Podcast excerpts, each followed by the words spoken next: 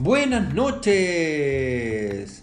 Estamos en nuestro cuarto episodio, tercer episodio, cuarto episodio de nuestro podcast. De nuestro podcast El Par de cada día. Esta vez también estamos transmitiendo en vivo y en directo a través de Facebook Live. Facebook Live para todas las personas que nos están siguiendo para que puedan conectar ahora ya a través de Facebook Live. También recordar que este episodio está patrocinado por Aseo Kit, tu Muy kit. bien.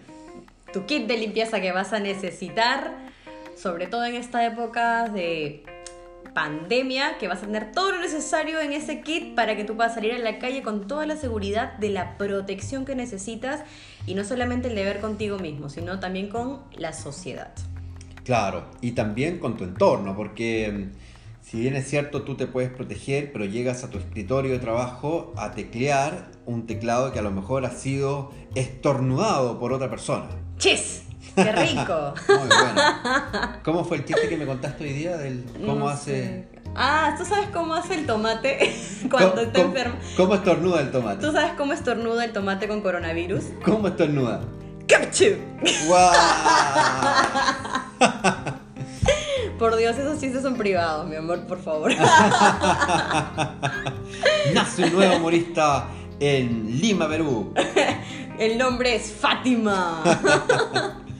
Bueno, el tema de hoy es como prometimos en una entrevista que tuvimos la semana pasada con un amigo de Juan Manuel en Chile. Se llama Las parejas en épocas de cuarentena. Dios mío, claro, como nosotros somos un ejemplo a seguir, Claro. claro. Oh, por Dios. Pero, ok. Vamos a hablar de este tema. En realidad, no hemos, no, no hemos estructurado algo. Hemos decidido improvisar en esta ocasión. Hemos decidido simplemente ah, ah, charlar, conversar y a ver, a ver qué, qué nos sale de acá de las vísceras, ¿no? A ver qué sucede en este momento. Así Claro, que, claro. eh, bueno, cuéntame tú cómo ha sido, cuéntale tu experiencia a todo el mundo. No hables mal de mí. Cuéntame tu experiencia de cómo ha sido la cuarentena estando con una pareja linda, hermosa, preciosa como yo, tan amable, tan dedicada, ¿no? ¿Cómo ha sido? Cuéntales tu experiencia. Bueno, ha sido una experiencia religiosa, como diría Julito Iglesias Jr. ¿Quién es él? Yo no había nacido, mi amor. No, pero Julio Iglesias, pues. No, no sé, mi amor. ¿Quién es? Canta reggaetón con Fonsi. Ah, ya, ya, ya, sí, ahora sí yo ubico, pues habla en millennial. Claro, claro. Eh, ha sido toda una experiencia religiosa. Que esa canción de Julio Iglesias no es un reggaetón, sino que es una de las primeras canciones que hizo más malas que el, el mismo diablo. Pero bueno, eh, otro cuento. Otro. Sí, la verdad es que ha sido toda una experiencia porque, mm, si bien es cierto, con Fátima en términos generales nos llevamos súper bien, eh, hay momentos en los cuales no nos llevamos tan bien. Y, y claro, la hiperexposición y la hiperrelación que tenemos al menos nosotros en, en esta cuarentena, recordar que nosotros estamos viviendo en Lima, en Lima hace ya más de 35 días que estamos con arresto domiciliario. Em, Qué bien suena. Claro, que no se puede salir a menos de que tú tengas, bueno, que ir a comprar, comprar algún alimento o alguna cosa que se necesite. La instrucción por parte del gobierno es que la gente no salga a la calle. Y nosotros hemos cumplido al pie de la letra y de hecho solamente salimos una vez a la semana, o él o yo, y no salimos para nada más, no vemos la luz del sol. No tenemos ventana que da hacia afuera, no hemos podido aplaudirle a los policías cuando han pasado, en verdad, Jesús. Pero aún así no salimos y nos hemos quedado aquí, hemos cumplido al pie de la letra, ¿sí o no? Sí, y la, la única forma de poder tener algún contacto con el exterior es sacar la, la cabeza por una de las ventanas que da a un patio interior y que, que si uno mira para abajo mira el estacionamiento y si uno mira para arriba, bueno, ve el lindo cielo de Lima que es siempre nublado. Entonces, Es, Ahí en Chile es igual, ¿ya? Claro, sí. Este, entonces no hemos podido eh, disfrutar un poco del aire puro. Y, y bueno, eso adicional que eh, estamos todo el día juntos, eh, haciendo nuestra- nuestras cosas, Trabajamos juntos. trabajamos juntos en los distintos proyectos que estamos armando eh, y hacemos todo juntos, eso obviamente que hace que la, esta hiperrelación, eh, el hipercontacto, bueno, que es, es rico. El hipercontacto no es el problema. No, no. Pero es rico, pero también a veces llega a ser un poco nocivo porque, claro, tenemos mm, nuestras virtudes y nuestros, Nuestros defectos, defectos. Y, pero que esos defectos, eh, pucha, tienen un eco en, en el otro bastante profundo. Entonces, claro, mi- mis defectos le producen a Fátima un escosor, eh, volumen Dios, Quería hacer eso. y, y los defectos de Fátima producen en mí un, un eco, volumen Dios también. Sí, no, mi amor. Y, y- y claro, ella tiene su carácter y yo también tengo mi carácter, entonces nos enfrentamos y nos, nos hemos ido enfrentando, digamos, con, con distintas eh, Situaciones situaciones difíciles que han sido difíciles, realmente han sido difíciles.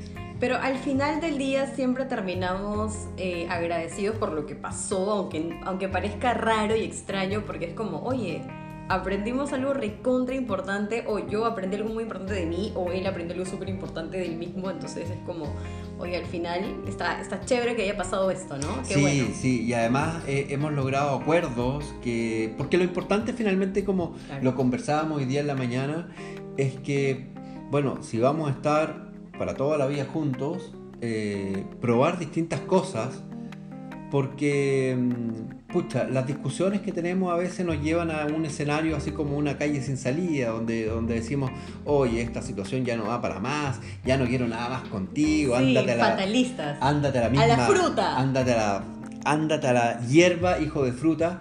Eh, pero no, pues eh, tenemos una, una visión de que si queremos estar muchos años juntos, tenemos que solucionar algunos temas, tenemos que negociar algunos otros y, y tenemos que dar nuestro brazo a torcer en algunos otros también. Entonces, eh, claro. Tiene que haber disposición por ambas partes. Hay algo que yo quiero compartirles que de hecho lo encontré, ver, lo voy a buscar aquí mientras... eh, lo encontré en, en una publicación que había hecho yo hace muchísimo tiempo y de hecho hablaba de, de- no hablaba de cuarentena, ¿no? Pero hablaba de la hiperconvivencia. Es de Eckhart Tolle, no sé si ustedes han escuchado a ese autor, que ha escrito un libro acerca del presente, ¿no? El es un poder de la maestro. hora. El poder de la hora, exacto. ¿O no? Sí, es ese, es ese. Perfecto. Em, dice así. Yo leí la solapa. Sí, yo, tú siempre lees la solapa. y di una conferencia acerca de eso. Por favor. basta, basta. No, no, no, no te exhibas. Dice así. Las relaciones no te causan ni dolor ni infelicidad. Tan solo sacan a relucir el dolor y la infelicidad que ya está en ti. Eckhart Tolle, ¿qué te parece? Me parece buenazo. Sí, Además, el día de ayer estuvimos en una conferencia, eh, no nosotros, est- estuvimos escuchando una conferencia que lo daba nuestro terapeuta. Y, Estuardo. Estuardo, a quien le mandamos un saludo desde acá, desde Facebook Live, ojalá que no- nos esté escuchando. Sí. Eh, y si no nos está escuchando, le vamos a pasar el link para que nos escuche. Chinchoso, ¿no? Chinchoso sus, sus, sus Chin- pacientes. Chinchoso, igual eh, para la gente que nos está escuchando en Chile, molestoso, Ah, así sí. como eh, hinchador, eh, así como, no sé, bueno, Eso, eso. Eso. Hincha pelota, ¿no? hincha pelota, hincha pelota, sí. Hincha Eh, pelota, po. Claro, entonces, Estuardo decía ayer que, porque hicimos una pregunta sobre el orgullo, que es algo que ambos dos tenemos, yo creo que lo, lo tengo mucho más desarrollado que Fátima, no sé. Bueno, Bueno, yo creo que, bueno, mi orgullo personal eh, hace que tengamos muchas discusiones con Fátima, porque a veces ella misma me ha dicho que no sabe con quién está discutiendo, si es con Juan Manuel Orgullo nivel Dios o con Juan Manuel em, quien está así como en un estado más ecuánime y que... Juan Manuel Real. Y Juan Manuel Real, ¿sí?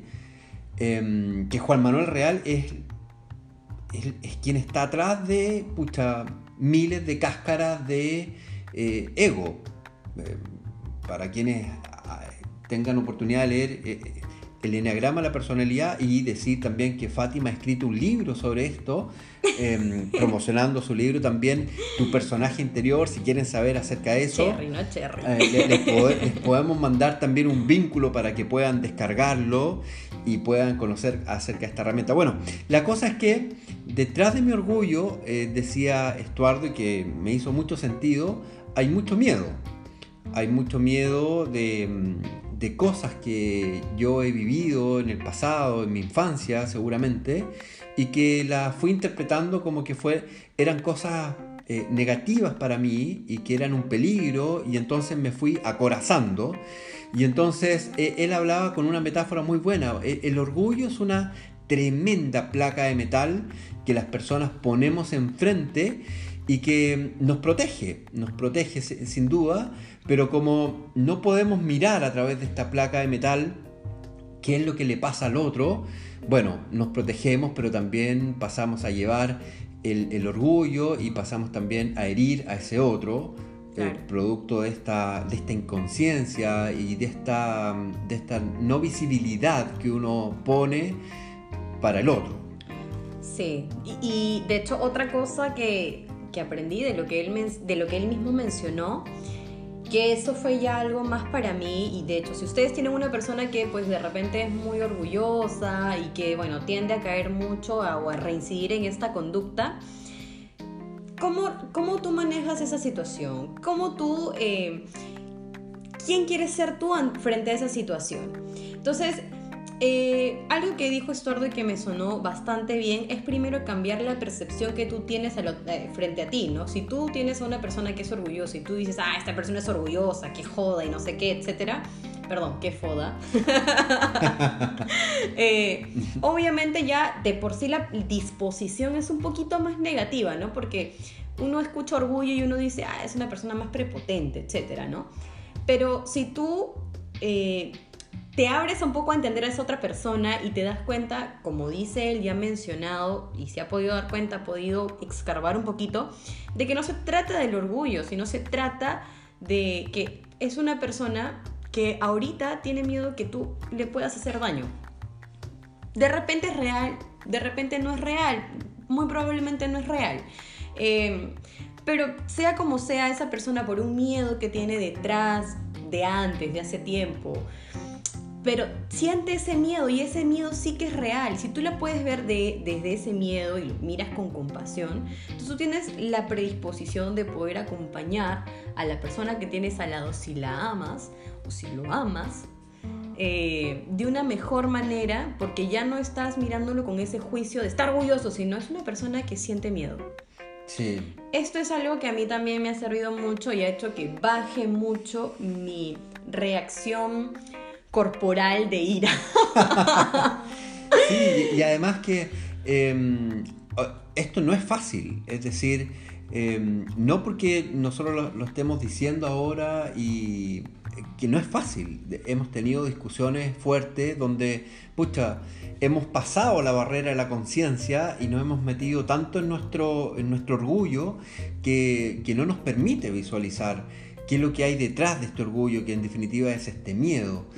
y, y, pucha, son momentos difíciles porque una discusión fuerte con tu pareja es, em, bueno, es, un poco trizar la relación que después... Eh, nosotros dos también nos hemos fijado que quedamos con un poco con rencor frente a la otra persona. Rencorosos somos. Rencorosos. Víctimas. Basura El par de huevones. ¿ah? el par de cada el par de huevones de cada día. El par de huevones de cada día. Claro, entonces no es solamente el orgullo que mm, te, impulsa a, a, a, como protegerte acerca de esta amenaza que a lo mejor no es, no es amenaza, es el miedo que está detrás del orgullo del otro, pero eh, cuando esto un poco se soluciona, queda un poco trizada la, la, conversación o la relación y nos enfrentamos entonces al rencor un poco un ánimo de venganza. Entonces ahora yo te voy a contestar de esta manera porque pucha, así me voy a vengar de ti. Y, y, volvemos entonces a caer en esta sensación de orgullo, de, mm, en un estado así como súper estéril de conversación que no nos permite avanzar, sino más bien volver a caer en un, en un estado de discusión, de conflicto. Claro, como reincidir en el loop, ¿no? Por las puras, porque la verdad es que no se llega absolutamente nada. Entonces, el hecho de que hay una cuarentena, en realidad, puede ser que sea o el mejor momento para la pareja o el peor momento para la pareja, ¿no? Es que es, puede ser ambos polos, porque la hiperconvivencia saca a relucir dentro de ti eh, justamente esto, ¿no? Todas esas esos dolores que antiguamente has, tenido y has accionado a partir de ese, dolor antes y hoy sale con tu pareja por la hiperconvivencia. Mira, hay tanto contacto y tanta fricción que es inevitable que surja todas esas cosas que tienen, así como tú tienes su propio, la otra persona también sale ese dolor, sale esa esa herida que tiene desde hace tiempo y ambos comienzan a chocar, porque recordemos que la pareja es tu espejo. O sea, tu, tu pareja es tu más, más fuerte espejo. Si esa persona yo siempre he dicho, la persona con la que estás es la persona correcta. Sea para bien o sea entre comillas, porque la estás pasando mal, porque si es para, entre comillas... Ojo que está quedando todo grabado, porque para que en una próxima discusión tú... Por favor, ya vamos a borrar el Facebook Live, ¿ya? vamos a no, ya me olvidé lo que estaba diciendo. Ah, ya que... ya. que... Voy a poner... que este que siempre es para bien el hecho de que estés con la persona con la que estés, porque en realidad eh, esa persona siempre es la correcta, ya sea para bien o entre comillas para mal, porque el hecho de que estés pasando situaciones difíciles con esa persona están las famosas relaciones de aprendizaje, ¿no? Así se le llama a este tipo de relaciones en las que estás con esta persona, pero eh, de repente no es para que estés para siempre, pero sí para que aprendas cosas súper importantes de ti mismo o de ti misma que al final eso te va a hacer crecer como persona y como dijiste hoy en la mañana, lo que no te mata te fortalece. Porque según Juan Manuel no le va a dar coronavirus porque dice que no lo va a matar y, como no lo va a matar lo va a fortalecer. Claro, claro, eh, soy, más fuerte últimamente. Entonces, eh, las relaciones vienen ya sea para fortalecerte en, algún aspecto y a reflejarte ciertas cosas de ti misma. ¿Por qué reflejarte? Porque en realidad a veces no somos nosotros conscientes de nuestros propios patrones nocivos, tóxicos, de nuestros propios patrones de conductas que no funcionan, que, no, que ya no funcionan, que ya no están vigentes. Para con nosotros mismos, y primero, la relación con nosotros mismos, y segundo, eh, tampoco está vigente ni tampoco está funcionando ya ni con nuestra pareja, con nuestros padres, nuestros hijos, hermanos, con quien sea, ya no está funcionando, la relación simplemente está en decaída. Entonces, cuando comenzamos a tener problemas afuera, nosotros nos comenzamos a, dar cuenta que, oye, hay algo que no, que no cuadra, hay algo que no está funcionando bien. ¿Qué puede ser, no? Entonces ahí es cuando nosotros deberíamos revisarnos a nosotros mismos, porque la tendencia siempre es mirar afuera, ¿no? La tendencia siempre es, es que si esta persona cambiara, entonces todo sería diferente. Claro, y, además de mirar hacia afuera, eh, eh, desde el orgullo, siempre apuntando al otro, que el otro hace esto. A mí me pasa mucho eso, es decir, oye, pero es que tú haces esto, es que tú haces lo otro, es porque tú haces esto, yo hago esto otro. Entonces, claro, eh, ella, ella me dice, ya, está la víctima de nuevo. Eh, lo cual me da más rabia, pero cuando me pongo a pensar, sí, pues, o sea, me pongo como una víctima en esta situación, culpándola a ella de cosas que son mías. Voy a bajarme el remix de víctima. Víctima, cocodrilo. Víctima, víctima, víctima. Te lo voy a poner. No, mentira. Bueno, yo también a veces me hago víctima. Pues es que no es. Es un mecanismo de defensa, yo creo. Eh, típico, ¿no? Eh, porque justamente no queremos vernos como personas incorrectas, no nos queremos ver como personas eh, malas, corruptas, porque creemos que lo que hacemos lo hacemos con buenas intenciones y a veces con buenas intenciones también eh, se hacen daño, se hacen daños. Entonces, em, esa claridad y esa amplitud de conciencia que podemos llegar a tener para con nuestra conducta con el otro es lo que nos va a ayudar a tener una mejor predisposición para conversar, para arreglar cosas, para llegar a acuerdos, para poder hacer eh, las cosas diferentes de como veníamos haciendo y ver qué cosa nos funciona como pareja, qué cosa no nos funciona como pareja y llegar a nuevos acuerdos, a nuevos tratos, que por ejemplo nosotros hemos llegado a un nuevo trato el día de hoy, en la mañana, no cuentes cuál.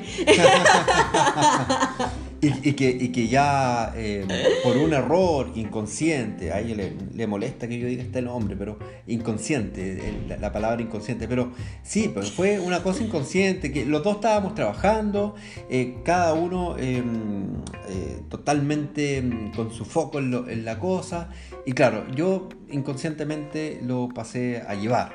Pero, pero claro, después conversando esta situación, em, nos dimos cuenta de que sí, pues es tan, es tan difícil cambiar un hábito. Es que por un lado está de repente errores que él podría eh, tener y manifestar, pero por otro lado también están los míos. Y los míos es que eh, pues yo me he dado cuenta que soy un poco exigente. un poquito, un poquito. o sea, esta cosa de, por favor, de nada, de nada, ¿no? me hago cuenta que sí soy bastante exigente. No, no había sido consciente de mi nivel de exigencia hasta que hemos estado editando videos para un trabajo que, hemos estado, que estamos haciendo. Y en verdad, yo, Juan Manuel me decía, qué excelente, mi amor, tu trabajo, qué bien, muy bien, mi amor. Y yo decía, sí, ajá, no, es que no. Pero puede ser mejor. Puede ser mejor. Es que puede ser mejor, es que no, no, no, no, no, no, no sé, no me convence, a mí no, no me gusta, no. Y otra vez lo volví a hacer. Y luego Juan Manuel me decía, ah, oh, wow, wow, ahora sí, increíble. yo, sí, pues no, sí, pero no. No, no, no, no, es que esto puede ser mejor, puede ser mejor, es que no, no, no, me, no, no me parece, no me parece. Entonces, verdad, no me había dado cuenta el nivel de exigencia que tenía para con esto y, y, luego me di cuenta el nivel que tenía de exigencia contigo y conmigo de pucha, de, y con tu papá. Y con mi papá. Eh, sí, con mi mamá no. Sí, no.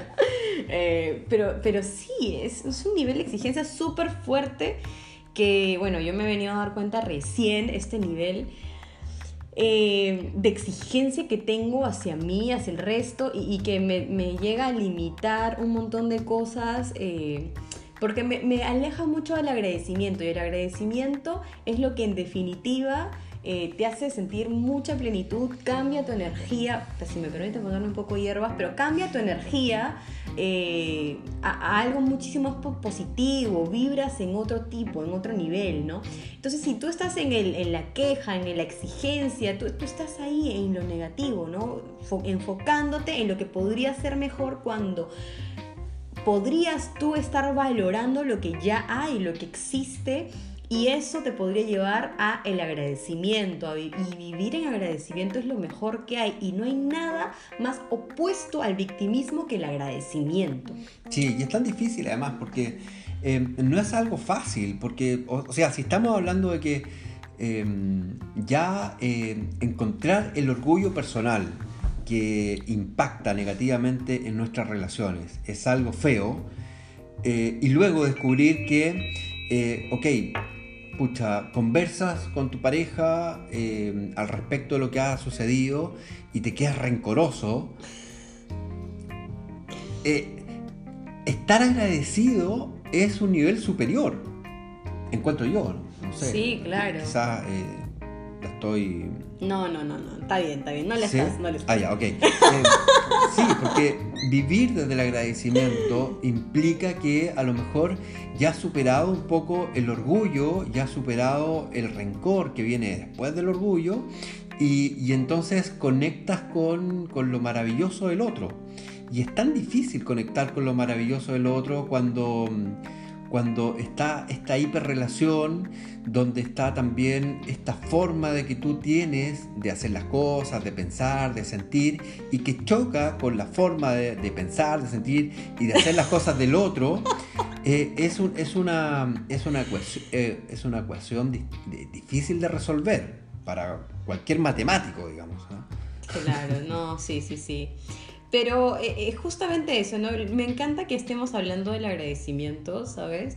Porque de hecho no lo hemos hablado desde hace tiempo, eh, no, hemos, no, no, salió a relucir la palabra agradecimiento, pero uno piensa a veces que tiene poco que agradecer, ¿no? Sobre todo, por ejemplo, estamos en una etapa de pandemia mundial, una etapa difícil no solamente para nosotros, para la familia, sino para la sociedad, para el país, para el mundo en general. Es una etapa difícil y complicada, sí, pero recordemos que la realidad es neutra, entonces cada quien va a interpretar la realidad de diferentes maneras y formas. Entonces, uno podría creer que una situación como esta no tiene absolutamente nada que agradecer pero en realidad tenemos un montón de cosas que agradecer. Siempre podemos agradecer algo. Hay un libro, de hecho, que em, un, de, un señor, no recuerdo el nombre, pero voy a explicar, eh, digamos, el lúpulo del libro, que es de un señor. ¿El lúpulo? El lúpulo. Lúpulo, pues. pero bueno. Es que cuando dicen lúpulo me, me, dan ganas de tomar cerveza. Porque perdón, la cerveza tiene lúpulo. no encontró cerveza en totus, perdónenlo, perdónenlo. Bueno, cuando nosotros, em, cuando nosotros nos... vamos a abocarnos, perdón, a, este libro, eh, que, que dice, este libro fue escrito por un padre que tenía un hijo que tenía los días contados de vida. Y este padre lo que hace es comenzar a escribir en un diario todos los días y cada día todas las cosas que él siente que tiene en su vida para agradecer. A pesar de que su hijo se está muriendo, a pesar de que su hijo cada vez tiene menos días de vida, este padre diariamente escribía agradezco porque hoy día vi a mi hijo sonreír, agradezco porque hoy estoy vivo, agradezco porque hoy puedo respirar, agradezco porque hoy puedo comer, agradezco y hay y este, este papá se dio tanta cuenta de que había una infinidad de cosas por agradecer y al final de este libro, eh, en medio de, de, todo esto que estaba sucediendo, el hijo pues fallece e incluso el día que este hijo fallece, sigue teniendo cosas que agradecer. Ese mismo día pone la fecha arriba y abajo pone, hoy agradezco poder haber tenido todos estos momentos con mi hijo y comienza a poner una serie de cosas que no le alcanza el agradecimiento, incluso el día de la muerte de su propio hijo. Y eso es algo para, qué hombre tan maestro, o sea, para aprender de él, increíble, porque eso nos puede enseñar a nosotros que en realidad, sobre todo a mí, que tiendo a ser muy exigente con las cosas eh, y conmigo misma, que hay tantas cosas para agradecer, hay tantas cosas que apreciar en tu pareja, eh, en, todo, en tus padres, en, tu hermano, en la vida en general. Hay tantas cosas que tú puedes agradecer el día de hoy presente. Em, que en realidad no te podría alcanzar un solo diario para poder escribir las cosas y las bendiciones que tienes el día de hoy. Y, si nosotros nos pusiéramos a hacer ese ejercicio de agradecer todas las cosas, como incluso ese señor que ha tenido una experiencia tan dura de ver fallecer y morir a su propio hijo, y aún así agradecer todo el proceso. Esto fue terapéutico. Él al final del libro escribe lo bien que se podía sentir y, y lo en paz que se sentía con la situación de su hijo fallecido. Se sentía al final súper en paz. No, no tenía un, obviamente sí un dolor, pero no sufría, no tenía un sufrimiento por medio. Al final lo que nos hace sufrir es esa idea de cómo nosotros creemos que deberían ser las cosas y versus cómo son las cosas en realidad mejor dicho, versus como nosotros interpretamos que está siendo la realidad, que la interpretación tampoco es cierta. Y esa diferencia entre lo que nosotros interpretamos de cómo está siendo la realidad y cómo nos gustaría que sea, esa diferencia es lo que nos hace sufrir. Y aquí va la típica frase de, eh, el dolor es inevitable, pero el sufrimiento es opcional. Claro, Claro que sí, porque nosotros podríamos elegir agradecer, encontrar las cosas por las cuales nos sentimos bendecidos, eh, porque ¿por qué nosotros damos por sentados que nosotros tendríamos que tener todo en esta vida? ¿Por qué tendríamos nosotros que tener este dinero? ¿Por qué tendríamos, o sea, es que no, es que esas son cosas que deberíamos verlos como una gran bendición. Sí, sí. Y eso es bien importante. Justamente también ayer estábamos eh, escuchando esta conferencia de Estuardo, donde una de las personas preguntaba acerca de las parejas que tienen hijos y, cómo esta situación eh, te puede cambiar todo un paradigma, eh, un paradigma de cómo tú estás viviendo tu vida hoy. Eh, básicamente la respuesta era, em, bueno, mira, los hijos están en casa em, y, no están pidiendo salir a tal o cual parte, no están pidiendo, digamos, cosas, sino más bien están eh, agradecidos porque los papás están en casa.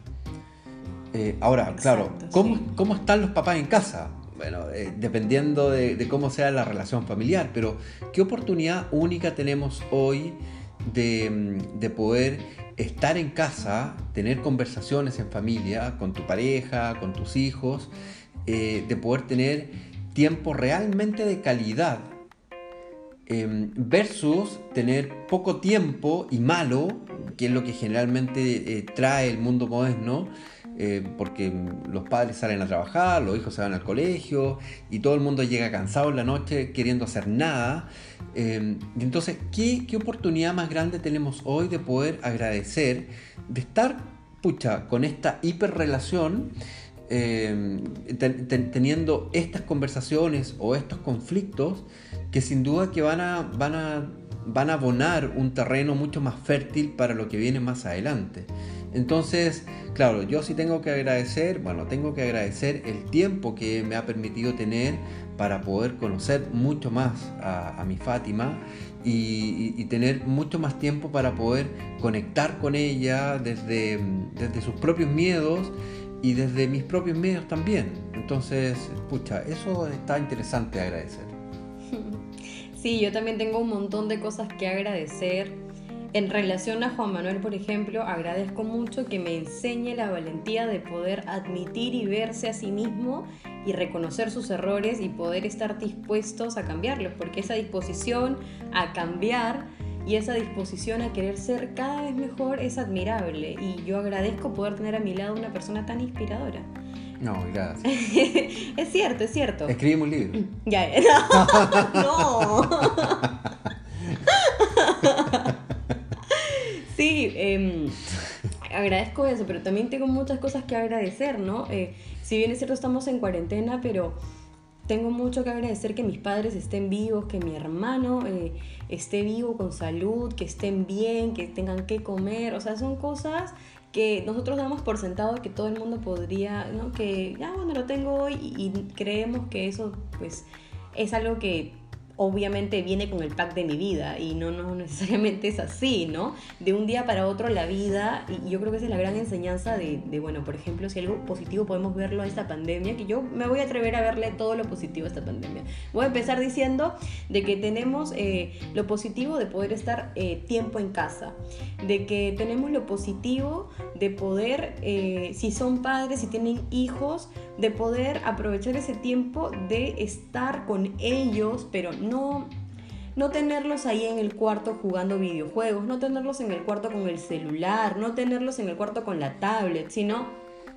tenerlos contigo, porque qué, qué mejor que eso, qué mejor, porque eh, no aprovechar ese momento y ese tiempo para conocer más a tu hijo, para conocer más y pasar tiempo con esa persona que es la más importante en tu vida. O sea, ¿qué más importante que los hijos, no?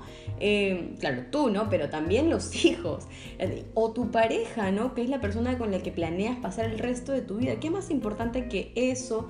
Eh, que aprender juntos, que explorar en la otra persona, porque es la persona que te importa. Y de esa persona, si tú lo haces con humildad, de esa persona tú puedes aprender un montón, un montón de ti mismo, de esa otra persona. Pueden salir cosas increíbles y alucinantes también.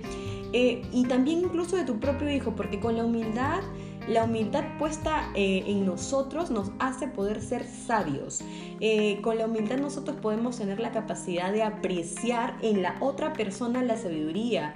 En las situaciones tan fuertes como esta de la pandemia, lo mejor que puede suceder, o sea, estamos en pandemia, sí, nos podemos morir. Oye, la muerte es un gran maestro las cosas tan, entre comillas, feas y negativas y tan el cáncer, que son palabras muy fuertes y que ya de por sí nos da una connotación bastante dura en nuestro interior cuando mencionamos palabras como esta, pero que si nosotros podemos verlo desde el agradecimiento, de todo esto que estamos hablando para el aprendizaje, entonces nosotros podemos ver que podemos aprender mucho de la muerte, que la muerte nos enseña que lo valioso que es la vida, que en esta vida no tenemos todo regalado, que cualquiera, cualquiera puede irse en cualquier momento. Y esto no es solamente en esta época de pandemia. En, termina esta época de pandemia, imaginemos que sale la vacuna mañana.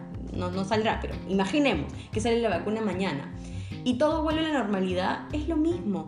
Una persona puede salir y ser atropellada, o sea, es que no tenemos la vida comprada. Entonces, eh, Siempre agradecer el momento presente, el vivir el aquí y el ahora, mirando las cosas positivas. Esto no quiere decir negar todo lo negativo, sino quiere decir que al mirar incluso lo negativo podemos primero sacar todas las cosas de las cuales podemos aprender. Segundo, podemos mirar con compasión y desde el amor los defectos de nuestra pareja, los defectos que pueda tener la otra persona con la que estemos ahorita pasando la, la cuarentena o nuestros hijos, etcétera, con quien sea que estés pasando la cuarentena puedes mirar con amor y con compasión toda la situación que está, que está pasando ahora, ¿no? Eh, y dejar de lado un poco la, exigencia hacia afuera, la autoexigencia y la crítica y el juzgar para trasladarnos a la aceptación, aceptación de ti mismo, aceptación de las personas que te rodean y la aceptación vas a ver que es inevitable que te lleve al agradecimiento y esa mirada nos transforma. Eh, la aceptación y el agradecimiento transforman a las personas porque a diferencia de la mirada crítica y de juzgar y que creemos que desde ahí podemos educar a la otra persona, podemos educar a nuestra pareja, porque claro, nosotros sabemos cómo debería ser nuestra pareja, nosotros sabemos cómo debería ser absolutamente todo, qué debería ser el presidente, nosotros lo sabemos seguramente, pero en realidad la humildad, eh, la humildad de poder mirar esto con aceptación, primero aceptar y el agradecimiento, nos hace aprender de esto y, nos hace más sabios, nos hace más conscientes, nos hace vibrar en una, en una energía muchísimo más elevada. Sí, sí, yo concuerdo con, contigo, y, pero también reforzar de que no es algo fácil. Es decir, em, a mí me gusta mucho poner una lámina cuando doy estas charlas o estos talleres de que dice, em, no existe un marinero experto sin haber cruzado tormenta o tempestades. Eh, y esto hace referencia de que, claro, todos estos aprendizajes que nosotros hemos ido un poco sistematizando y poder conversar acerca de lo que nos pasa, digamos, que son cosas muy humanas, em, son productos de eh, estas tormentas que después viene la calma, viene el sol y, nos permite un poco arreglar eh, aquello que hemos destrozado nosotros mismos. Em, entonces, eh, claro, permitirse discutir o pelear, digamos, permitirse después de esta situación difícil, poder mirar aquella situación con, un poco más de calma, un poco más de, perspectiva, no, nos permite tener estos aprendizajes y poder llegar a algunos acuerdos que, sean acuerdos ganar-ganar, eh, donde tanto Fátima como yo o, ustedes, digamos, se sientan cómodos y se sientan también que están ganando, digamos, con, esa cuota de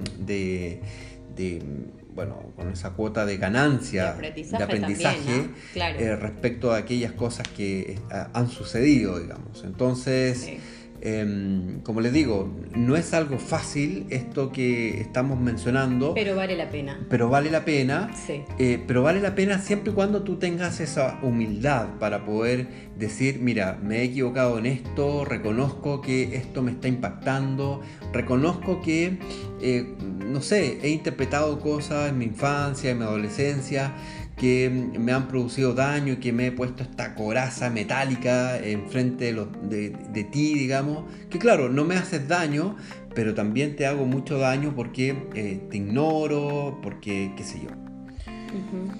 Sí, y, y hacer esto es requiere mucha valentía y mucha humildad para reconocer que aún puedes aprender nuevas cosas. Eh, y yo creo que ese es el, gran camino. Y yo creo que esa sería la gran invitación del episodio del día de hoy, que la cuarentena tiene muchas cosas positivas. Sé que... Em, nos puede caer tomates por eso, porque claro, hay, hay, muertes, hay muchas cosas difíciles ahora, pero eh, en realidad también eh, hay muchas cosas por las cuales podemos nosotros rescatar, eh, agradecer el tiempo en familia. Hay muchas, muchas cosas. Y como les digo, de cada cosa podemos aprender hasta de la muerte. Eh, yo les invitaría, de hecho, creo que esa sería la gran invitación de este episodio, a que apostemos por el agradecimiento, que apostemos por la aceptación y que apostemos por ser, intentar ser mejores personas cada día y ser el cambio que quieres ver en el mundo.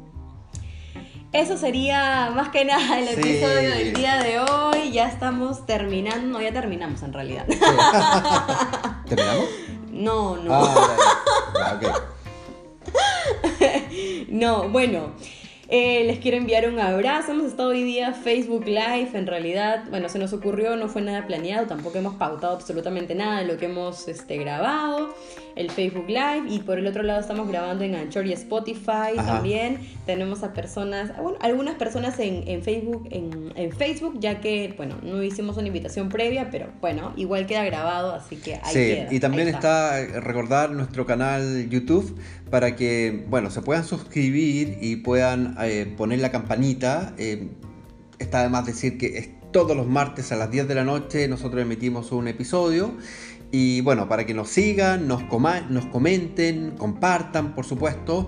Y, bueno, también em, comentar que de acuerdo a lo comprometido, vamos a estar con algunas personas también eh, entrevistando eh, en nuestro podcast acerca de los distintos temas que vamos a ir a abordar. Así es, pueden ir dejándonos en inbox personales casos, consultas, cosas que quisieran saber temas que quisieran tocar para nosotros ir eligiendo los entrevistadores, terapeutas de pareja, coaching de pareja, etcétera, y bueno, ir abordándolos a ellos y infestarlos de nuestras preguntas.